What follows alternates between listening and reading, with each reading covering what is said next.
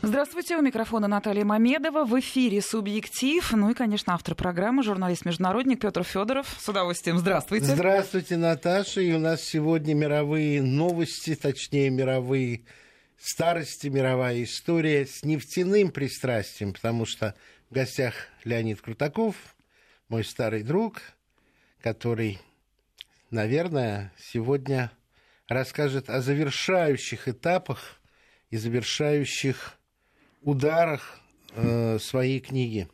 Здравствуйте, да. Ну... Здравствуйте. Ну, программа у нас продолжение получается. Наши ну, слушатели помнят. Люди ждут, да, люди помнят, да, о чем мы сегодня да. будем Нефтеполитика, нефтеистория. Тему мы продолжаем. А с какого момента мы, Леонид, продолжаем? Вот помнится, в прошлый раз вы добрались до Первой мировой войны, хотя мы много перескакивали и брали более позднее наверное, время. Да, наверное, с этого момента давайте и продолжим. Тогда у Петра возник вопрос. Э, он спросил, а с чего американцы планировали нанести бомбовый удар по Баку? Англичане. Англичане, англичане, англичане извиняюсь, на, накануне да. Э, этот, э, Второй Совершенно мировой верно. войны. Да. На самом деле все очень просто. Когда произошел э, раздел Польши, Германия взяла, то есть нефтяной картель, международный нефтяной картель, в который входило пять американских компаний, английская, одна голландская английская, да, Royal Dutch Shell, угу. они прекратили поставки в Германию нефти, а собственной нефти в Германии не было. Был заключен э, договор между Германией и Россией о поставках э, в Германию 900 э, тысяч тонн нефтепродуктов ежегодно в обмен на технологии, в обмен на специалистов и обучение. То есть это был способ запустить внутреннее производство военной техники высших образцов. Поэтому и был план у англичан. Он был и накануне Первой мировой войны, мы помним, и во время, когда английский корпус вошел в Баку напрямую, чтобы не позволить э, после революции Октябрьской большевикам начать поставки нефти в Германию, что и привело к поражению. Так было и накануне э, Второй мировой войны, потому что тот, кто не понял э, результаты Первой мировой войны, Вторая мировая война четко всем объяснила, что тот, кто владеет нефтью, тот владеет миром. Война моторов. Да. А, а, ну, это вот непосредственно. Но война, нефть не только а, кровь войны, она и кровь мира, да, надо понимать. Это да. Вот. Поэтому война всего лишь способ пересмотра отношений в экономике, в том, прежде всего в нефтяной отрасли. Причем вот что любопытно, как раз к вопросу о возможной бомбардировке бакинских промыслов, о чем в 1940 году я просто читал в советских газетах, и действительно тревога была. Ведь э, я немножко не согласен со словом раздел Польши, потому что Советский Союз лишь взял территории, которые Польша отторгла, ну и другие области, где проживали белорусы и украинцы, ну, так или иначе. Да, да, да. Вот. И, кроме всего прочего, ввод советских войск 17 сентября не привел к разрыву отношений с Англией и Францией, которые до этого объявили войну Германии. Абсолютно точно. И таким образом а, это не было воспринято ни как агрессия, ни как объявление войны, ни в коем образом. Но я хочу вернуться к твоей мысли. На грань войны Францию и Германию с Советским Союзом поставила возможность поставки советской нефти в Германию а изначально лишение Германии собственных источников нефти, потому что вся нефтедобыча, которая не в России находилась, была захвачена и контролировалась международным нефтяным картелем, в который, как я говорил, входили англи... да, да, да. английские и да, американские да. компании. То есть у немцев, у японцев и у итальянцев э, стран оси не было собственных источников нефти. А без нефти к тому времени было понятно, что союз угля и стали без нефти не работает. То есть ни сталь, ни уголь не являются определяющими ресурсами. Да. Вот. Нефть, да, это жестокая вещь. Я, по-моему, в прошлый раз не рассказывал историю про Байбакова Николая, нет? Нет, нет. Значит, когда немцы а, стали рваться к нефтяным промыслам Северного Кавказа, на, Сталин... Баку, на Баку шли. Ну, через на Баку шли, но через Северный Кавказ. Точно, да. через Моздок. Сталин вызвал очень молодого тогда Николая Байбакова, потом бессменного на главу Госплана, а, называл он его странно, но не, не, неправильно произносил его фамилию. Он говорит, товарищ Байбаков, я вас посылаю на Северный Кавказ с приказом, чтобы ни одна капля нефти не досталась нацистам. Если хоть одна капля нефти будет немцами с Кавказа вывезена, я вас расстреляю. Но если вы взорвете нефтепромыслы раньше времени, немцы их не захватят, а у Совет Красной Армии не будет нефти во время наступления, я вас тоже расстреляю. Николай Бабаков, молодой человек, ему тогда было меньше 30 лет, сделал совершенно немыслимо. Ни одна капля не досталась немцам. Сразу же, как только военная угроза с одних нефтепромыслов была снята, а другие территории были освобождены, пошла нефть для Красной Армии. Да, страшное время, да, страшные слова, да, э, страшный, как сейчас говорят, эффективный менеджер. Но была война. И ставкой в этой войны была жизнь всех советских людей. А, я с одной небольшой поправкой. Байбаков не, э, вел, не был бессменным руководителем Госплана. Он в конце жизни был отправлен в ссылку в Краснодар нефтегаз. За что? И, Ба, и, Байбакову, мы, и Байбакову мы обязаны сегодня Новороссийском, терминалами и крупнейшим узлом переправки нефти на, доставки нефти на мировой рынок. Государственный муж. Да. То есть тогда все восприняли как а, а, а, а, опалу, да, потому что из угу. Госплана руководителя. Но он к этому отнесся как ответственному заданию и действительно э, преобразил регион. Он его превратил в главный э, узел коммуникационной нефтяной России. Но он же госплан десятилетия возглавлял. Да, да, он долго возглавлял. А за что, это, за что сняли-то? Это ведь вопрос элиты очень сложный вопрос, да. На, э, вот мы как бы, знаете, в, нефть, она же как с жизнью, да, вот один любопытный просто момент расскажу. Мы в прошлый раз говорили про Серебровского, да, который да, да, да, да. вот. Все знают, что в творчестве Есенина был э, период, персидский период, да, он был влюблен в Персию, вот и якобы в ней был. На самом деле Есенин никогда не был в Персии. Когда Серебровский... Вот элита, да, она ведь всегда делится. Вот была партийная элита, да. была там правительственная элита, и была та элита, хозяева жизни, которые владели реальными средствами производства. Вот, Серебровский, узнав о том, что э, Есенин грезит Персией, пригласил его к себе. Они его поселили на виллу, которая была национализирована одного из бывших. И он, собственно говоря, там сидел, пил, гулял, был убежден абсолютно, что он находится в Персии. А результатом стал целый цикл стихов. Потрясающе.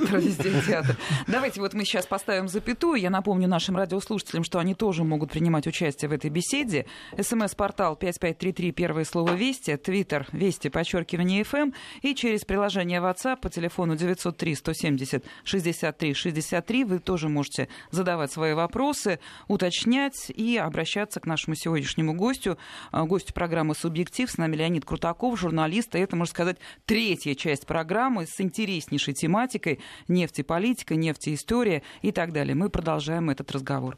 Ну, мы продолжаем, да, как бы отвлеклись на Байбакова, очень интересно. Но вы знаете, как раз Николай Константинович Байбаков позволил нам сделать такой вот мостик от военных лет к тем годам, которые приходятся, как я понимаю, второй пик добычи нефти в Советском Союзе ну, в нашей стране. Да, я бы это второй пик, когда Россия, второй, стране, Россия, да. Россия вышла да, на а, первое место по нефтедобыче, он пришелся на 88 год, но до этого произошло масса событий, которые я не думаю, что надо перескакивать. Во-первых, я бы хотел очень коротко сказать по итогам Второй мировой войны, да, мы говорили про то, что англичане собирались бомбить, э, вот э, там, где нефть, там всегда загадка, действительно, потому что и мы говорили в прошлой передаче о том, что у немцев своей нефти нефти не было, но был э, ИГ Фарбен разрабатывала искусственный, делала искусственный, из угля делала искусственный бензин, то есть на котором там 57% они обеспечивали всего своего топлива и 92% авиационного. Да? Вот. Заводы эти не были спрятаны под землей, они были известны. И немцы сами считали, что достаточно одного удара авиационного по этим заводам, и германская военная машина остановится. Так вот, этот удар был нанесен, но он был нанесен только в 1944 году. После высадки союзников. После высадки а, союзника, да. И почти... Гадалки не ходи. А до этого никто не бомбил. Э, советская авиация, понятно, туда не дотягивалась, да, потому что фронт уже у Москвы был. А союзная почему-то не бомбила. Вот. Э, такая история. И при этом надо понимать, что вот все знают про Блицкрик, да, тактику. Надо понимать, что она тоже была продиктована недостатком э, топлива у Германии. То есть как планировался Блицкрик? Крик. То есть они планировали быструю операцию, чтобы истраченное топливо э, не превосходило те объемы топлива, которые они захватят в стране. Угу. То есть на этом строился Блицкрик, и поэтому, когда а, мы, опять же, говорили про битву за Сталинград, когда произошло а, поражение Германии, они фактически не... И на Кавказе, то, что говорил Петр, и они не получили источников независимых доп... дополнительных нефти, после этого Германия уже никогда не смогла проводить масштабные а, военные операции на фронте. То есть в одном месте они могли сосредоточить, как Курская дуга, например, но чтобы начать э, а, наступательную операцию в двух местах одновременно, им просто топлива не хватало. Баналь... Я хочу сказать об одной вещи, которая историкам войны как-то в голову не особенно приходила, потому что мне часто ну, разные передачи про историю войны есть, не буду mm-hmm. говорить какие, но э, иногда очень любили рассказывать о превосходстве отдельного немецкого танка, типа «Пантера», «Тигр» уже второго периода войны, mm-hmm. над э, советскими аналогами, над Т-34, над КВ, попозже СВ. А при этом э, по трудоемкости, по затратам человека часов немецкие танки раз в 10, а может и больше, превосходили э, необходимость э, человека часов э, советские танки. Но конструкторская мысль немецких специалистов изначально была нацелена на то, чтобы делать меньше, более качественных, более дорогих танков, которые способны противостоять большему количеству советских танков. Будь у Германии столько нефти и столько горючего, как у Советского Союза в тот момент, они бы клепали 34-ки, но они не могли себе это позволить. И тот танк, который так сейчас валит, «Тигр», на самом деле это немецкий такти, танкист, э, пожилой участник войны, в интервью моему другу э, в свое время сказал, что это был танк для обороны, он уже не был для наступления, это была э, машина засада. Вот, поэтому, когда сравниваются виды вооружений, когда сравниваются а, в данном случае танки, нужно иметь в виду обязательно и экономику страны, и, конечно, уровень квалификации танкистов, и, конечно же, ремонтоспособность, потому что 34-ку можно было починить зубилом и кувалдой, а пантеры отправлялись на завод. И поэтому в германских войсках воевало очень много Т-34, которые они брали на поле боя и ремонтировали. Это Сколько тоже... могли, столько... Да, да, это тоже был малоизвестный факт. Например, на Курской дуге э, со стороны немецкой армии участвовало очень много Т-34 э, танков.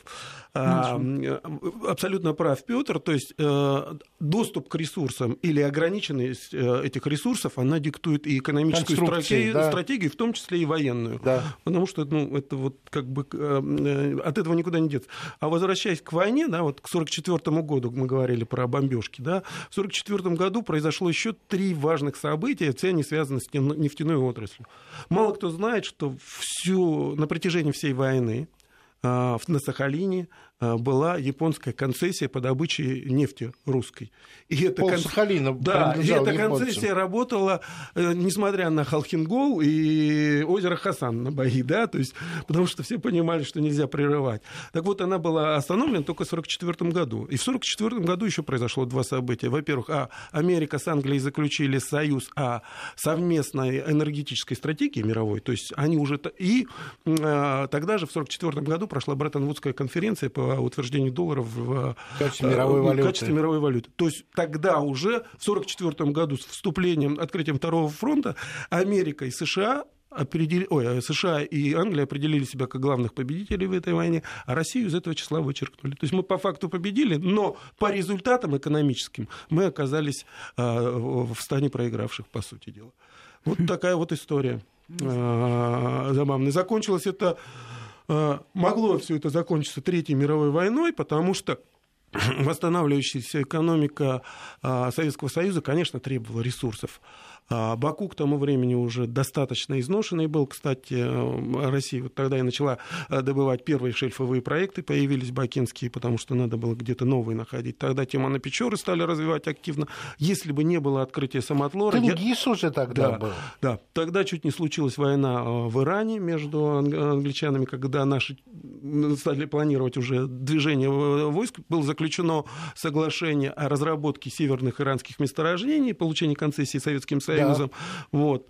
Если бы не был открыт самотлор, который вдруг СССР сделал вновь крупнейшим производителем нефти и газа и углеводородов, я думаю, что мы а, а, пережили бы и Третью мировую войну на тот момент, потому что ну, без нефти нельзя. А вот, мало того, а, открытие самотлора а, является во многом а, а, как бы причиной сегодняшнего, сегодняшней ситуации в мире и в экономике, потому что тогда, когда был открыт самотлор, Россия вновь совершила прорыв энергетический в Европу, как это было накануне 1905 года.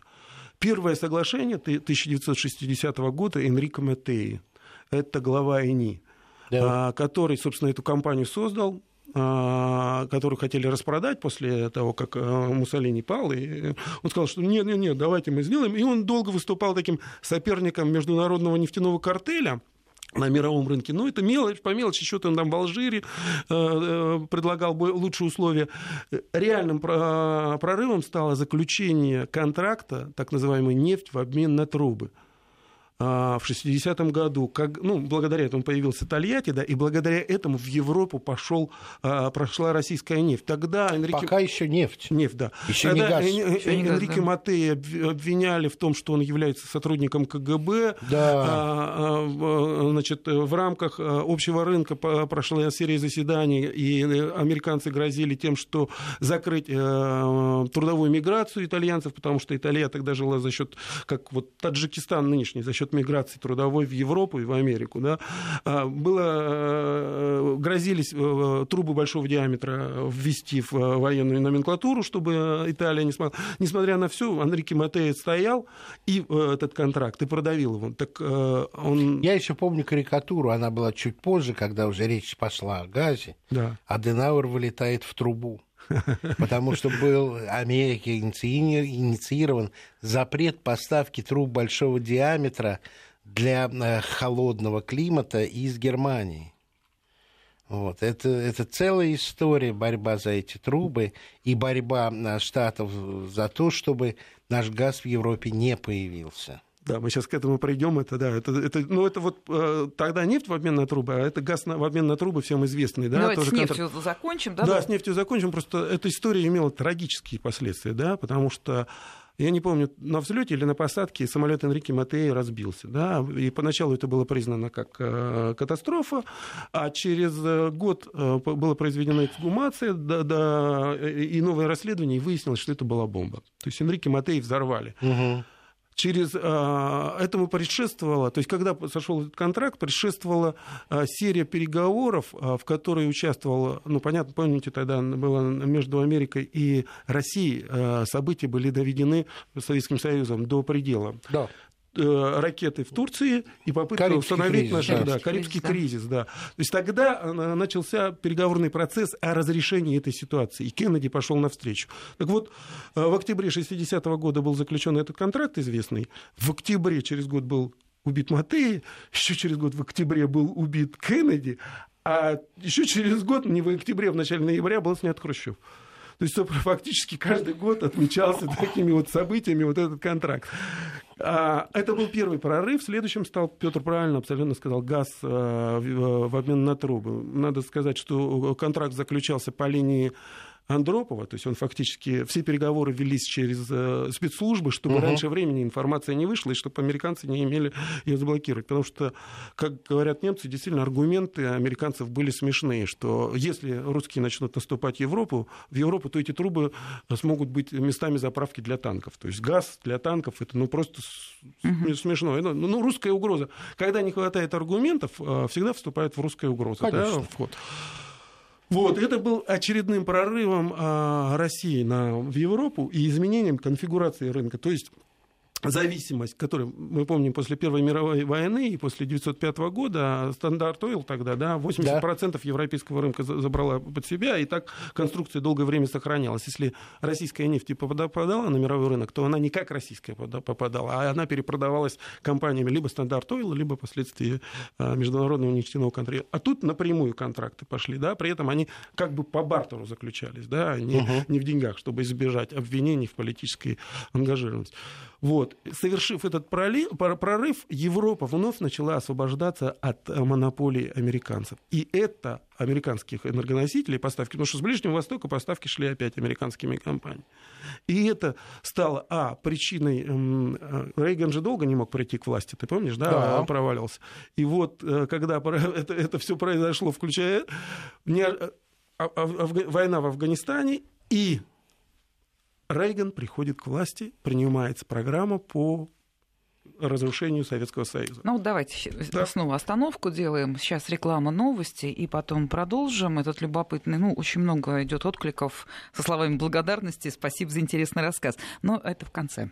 Ну, мы вот уже начали здесь обсуждать. У нас в гостях Леонид Крутаков, в гостях у программы «Субъектив». Ну, продолжаем. Вот хочу только быстренько сказать. Вот вам привет шлют тюменские студенты-нефтяники и говорят, а нам на лекциях так и, собственно, читают. Тот, кто владеет нефтью, а вот будет владеть миром. Это замечательно. А вот это здорово. Вот как бы, да, точка зрения сразу нашла ну, э, продолжаем, да? Как, на чем мы остановились? Поехали дальше. Мы остановились на Рейгане, да, и на плане по экономическому удушению Советского Союза. Надо одну небольшую ремарку только сказать, да, о том, что э, произошло в 1971 году, в 1973, вот известный этот эмбарго, да, нефтяное, произошло э, переформатирование, очередное глубокое переформатирование нефтяного рынка.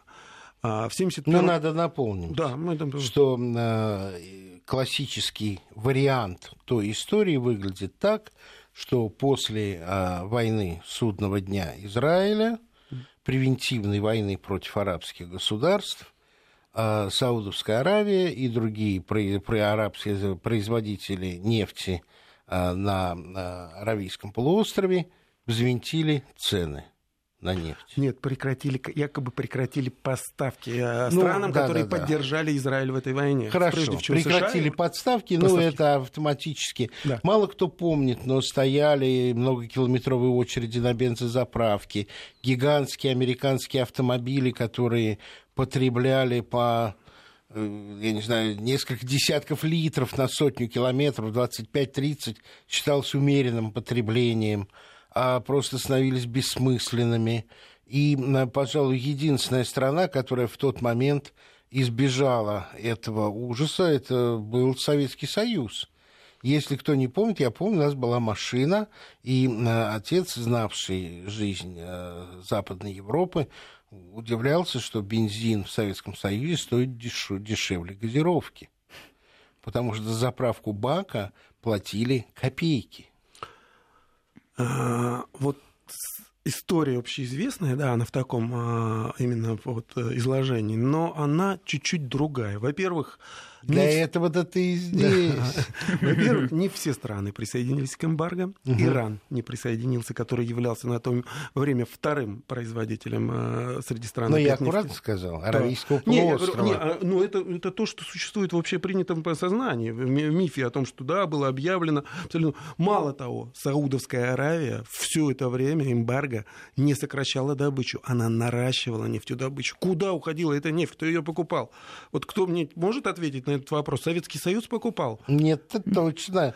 При том, что между Саудовской Аравией и Соединенными Штатами э, функционер, э, работал э, так называемый подписанный в 40, на, после Второй пакт Квинси о том, что все, всю нефть покупает США у них, в Саудовской Аравии. Мало того, импорт США нефти за этот период вырос в 6 раз. Откуда они ее покупали? А очереди машин стояли, и цена выросла.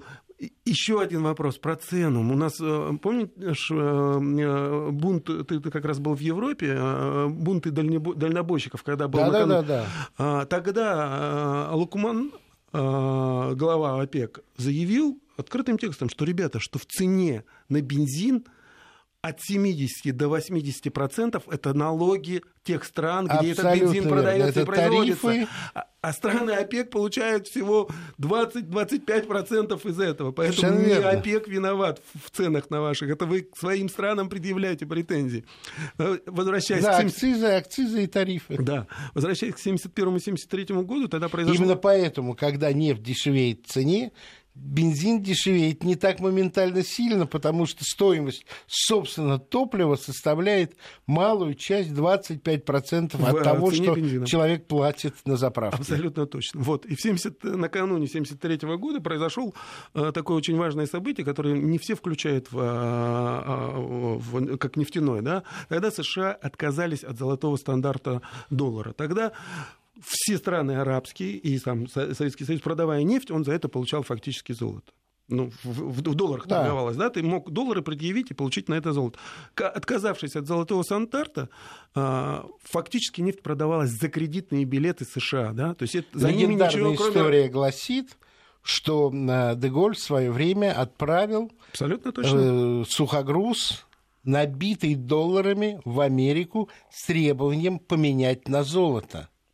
И пока существовал золотой, золотой паритет доллара, установленный как раз Думбарт... Э, э, нет, Думбарт, это ООН, да. Да, Вуд. Ну, забыли. Бреттон-Вудская конференция. Конечно, да. конечно. Вот. Э, но сказали, что если... Это, это легенда насчет пароходов все, все точно. Дальше уже легенда. Якобы снарядили транспортный самолет, американцы сказали, что пусть даже не взлетает, собьем, забудьте, больше менять не будем. Но, собственно говоря, это был, по-моему, первый и последний обмен бумажек засаленных зеленых на настоящее золото. Да. Вот. И как только это произошло, то есть произошло, почему э, США стала из э, э, экспортера нефти превращаться в импортера? Потому что одно дело, когда ты свою нефть продаешь за золото, а угу. когда ты продаешь ее за свои же расписки государственные, Бумажки, ну, да. то как бы ну, смысл ну, лучше покупать. Да. Напечатать мне их ничего не стоит, а нефть это все-таки. Ну, то есть ты хочешь сказать, что паритетом долларов стала нефть? Да. Э, в, да, так. Э, мало того, еще хочу сказать, что США накануне провели девальвацию. Как только отказались от золота, они практически на 25% девальвировали э, доллар. То есть фактически 25, а при том, что все страны, Европа, Япония, все промышленно развитые страны покупали за доллары. То есть фактически... Они отобрали у них 25%, 25%. четверть выручки да? просто единоразово извлекли. И тогда э, Европа ну, не объединенная, а европейские страны и Япония предъявили США очень серьезные претензии по поводу не... А, то есть проигравшими, Петр назвал США и Европу, проигравшими были те, Европа прежде всего Япония, у кого не было своих источников, кто получал нефть от э, Штатов. Вот. Тогда были предъявлены претензии, и тогда возникла семерка большая как ответ. То есть американцы сказали, окей, давайте мы эти вопросы будем решать вот в этом Вместе. клубе. Э, по вопросу ценообразования, поставок нефти, квот. Э, ну, то есть э, международный нефтяной картель себя девальвировал, потому что а, при, вот, а, как бы, по результатам там, 1973 года прибыль той же ExxonMobil она выросла там, в пять раз приблизительно. То есть выигрывали американские компании, а страдала Европа, или если даже американский потребитель где-то и страдал, то компании выигрывали.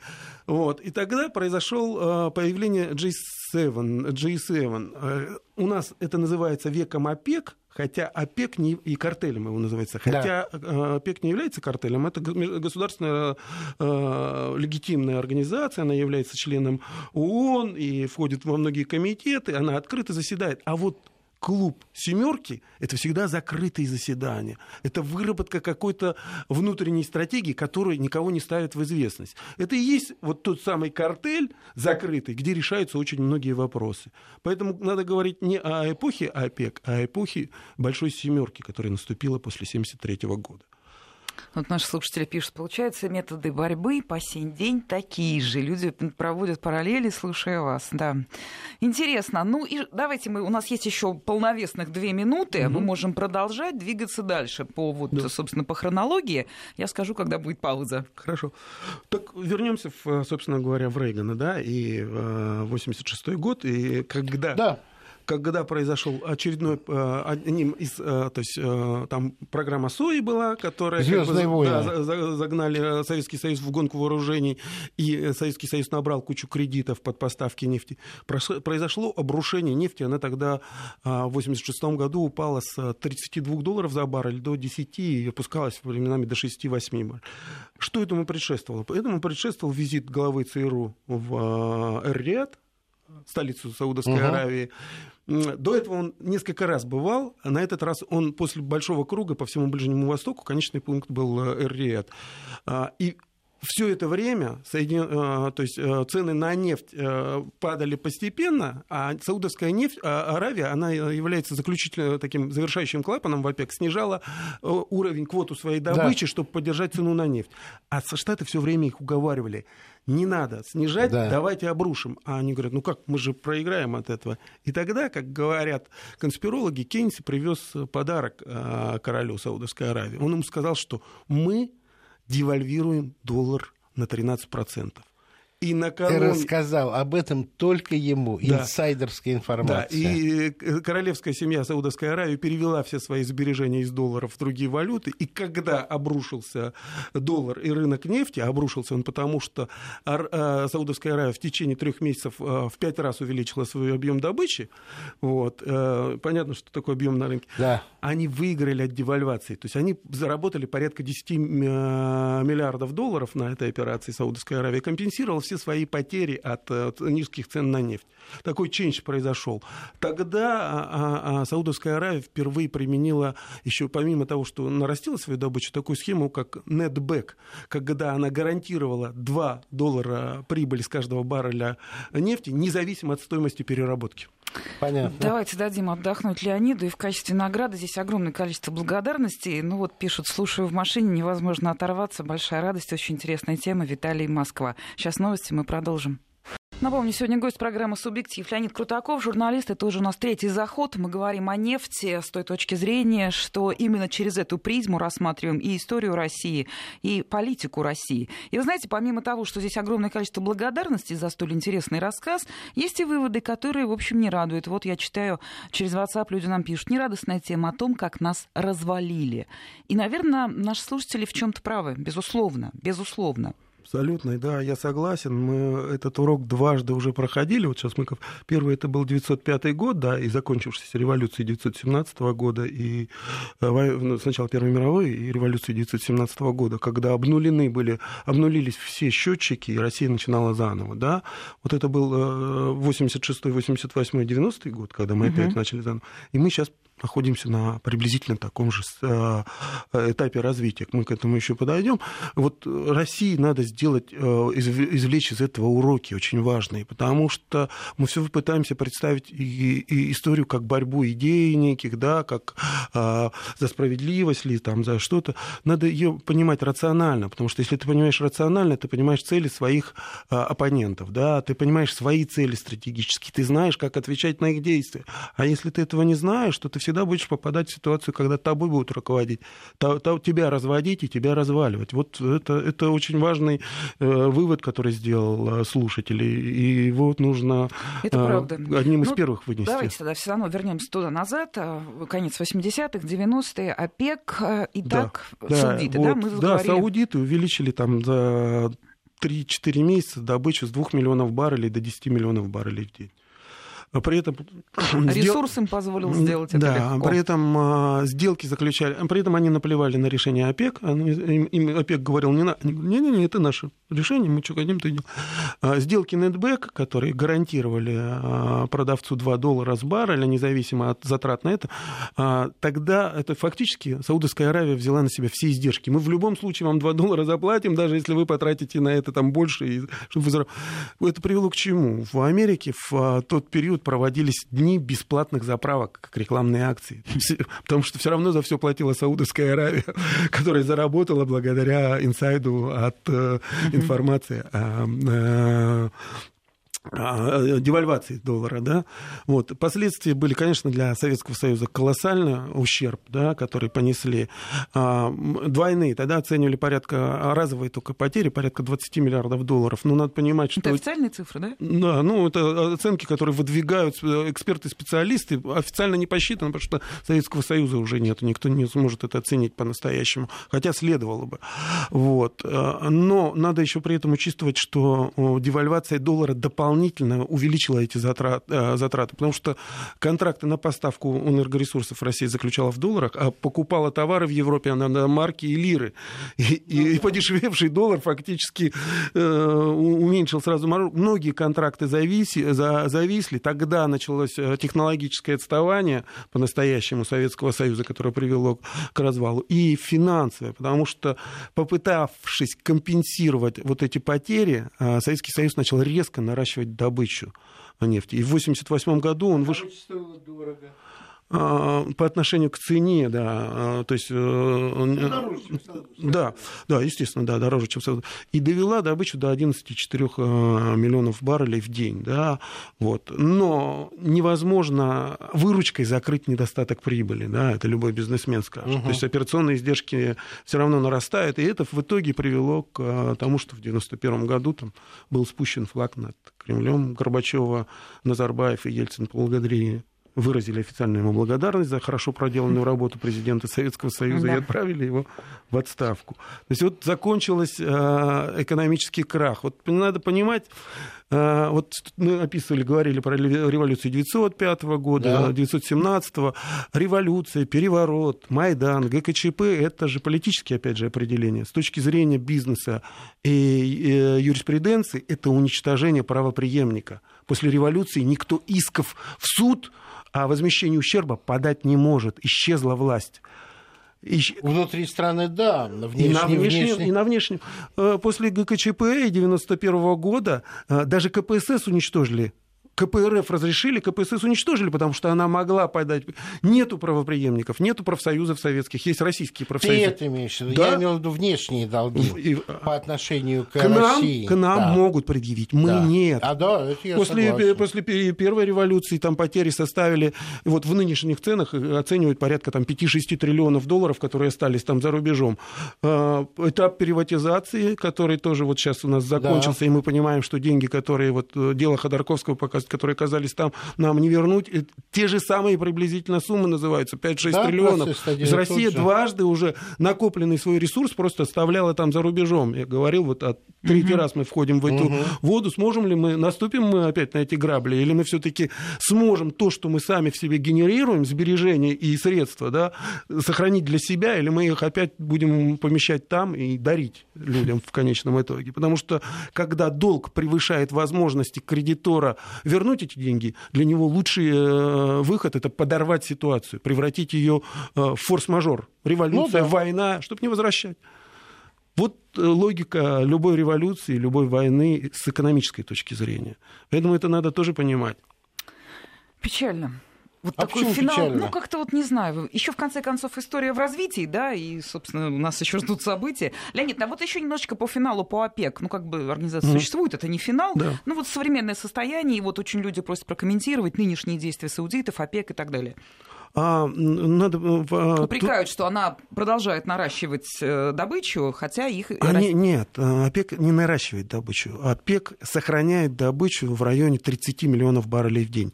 А, в ОПЕК все решения принимаются консенсусным голосованием. То есть одного голоса достаточно, чтобы заблокировать решение. То есть когда началось, началось падение очередное на нефть, вот современное, да, угу. опять же после визита Барака Обамы в Саудовскую Аравию, как-то странная история истории да, происходит. Вот. Тогда, напомню, э, Иран и Ливия выступили за снижение добычи. Что произошло с э, э, Ливией, мы Ливией, знаем. Мы да. знаем, да. Вот. А Саудовская Аравия просто блокирует это решение. Другой апокриф говорит о желании Каддафи начать продавать за золото. И это было. И Саддам Хусейн говорил о том, что переходит на продажу в евро. Да. То есть это, это такие сюжеты боковые, они серьезные, но они вот такие вот как бы подтверждают порождающие общую идею. Поэтому ОПЕК не может ничего сделать, если Саудовская Аравия блокирует решение. То есть они не могут принять о понижении, но и повышение не могут принять. А в условиях, когда рынок, э, рост экономики снижается и рынок потребления снижается, то сохранившийся объем э, поставок на внешний рынок, он становится избыточным. Мало того, мы знаем, что США в этот период нарастила добычу сланцевой нефти, да. сланцевой, которая да. тоже увеличила предложение, потому что США стали меньше с внешнего рынка покупать, и это получился, опять же, избыток дополнительный. То есть тут Слушай, двойная игра. а что сейчас со сланцевой нефтью? А, она в таком очень сложном состоянии. Они, а, они не, а, еще ни, ни одного, я не видел ни одних данных, что, которые бы доказывали, что добыча сланцевой нефти является рентабельной.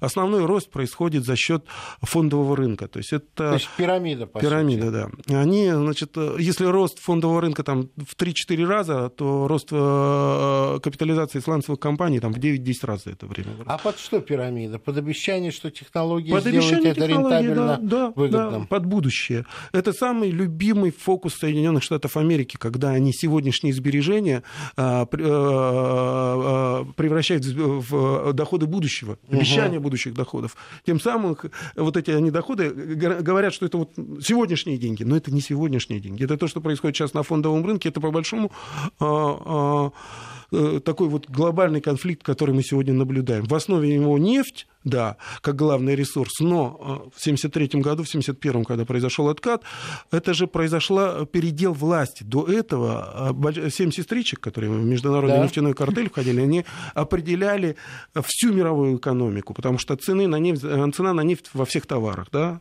это да, доставка, да, это энергетика, да. это производство, это во всем сидел.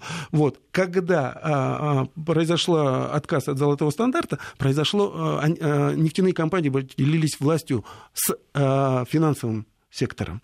Тогда начался бешеный разгон фондового рынка, который сегодня, э, объем которого сегодня в 10 раз превышает э, совокупный мировой продукт. Uh-huh. То есть он уже на 10 лет вперед залезли да, мы уже. Да. И кто будет гарантировать соблюдение этих условий и выплату тех требований, которые, тех требований и обязательств, которые Америка якобы гарантирует, потому что это же в долларах, да, значит, Америка гарантирует, что это будет выплачено своим авторитетом, не золотом, как раньше. Да, да, да. Да. Вот кто?